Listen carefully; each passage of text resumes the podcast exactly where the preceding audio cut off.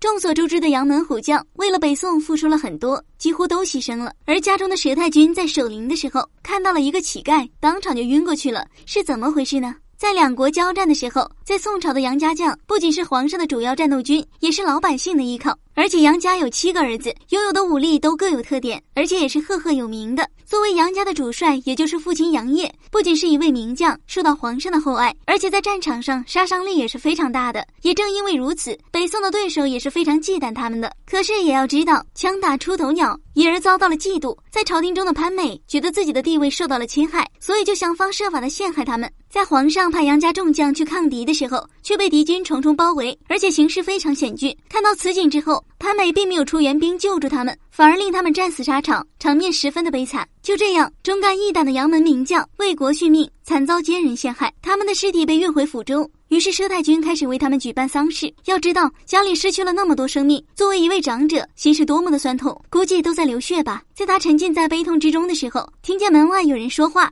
于是把门打开，看到一个穿得很像乞丐的人。本来以为是来祭拜他们的，可是他走到太君的面前，抱头痛哭。经过仔细辨认之后，发现此人是杨六郎。他把事情的经过和自己亲人的死因全部讲述给佘太君听，听后就直接昏了过去。杨六郎讲自己能能够活下来很侥幸，是从死人堆里捡来的一条命。除此之外，并且将自己父亲、哥哥和弟弟的被害经过都讲给了佘太君听。佘太君听到之后，便当场晕了过去。而听完杨家男儿遇难经过的众女将，更是气愤万分，纷纷要为杨家众虎将报仇。而此时，杨六郎虽然也想急着除去潘美，但是为了天下百姓和大宋江山，他决定从长计议。命运多舛、精忠报国的杨家将，最后幸存一名男儿。你怎么看这一史事呢？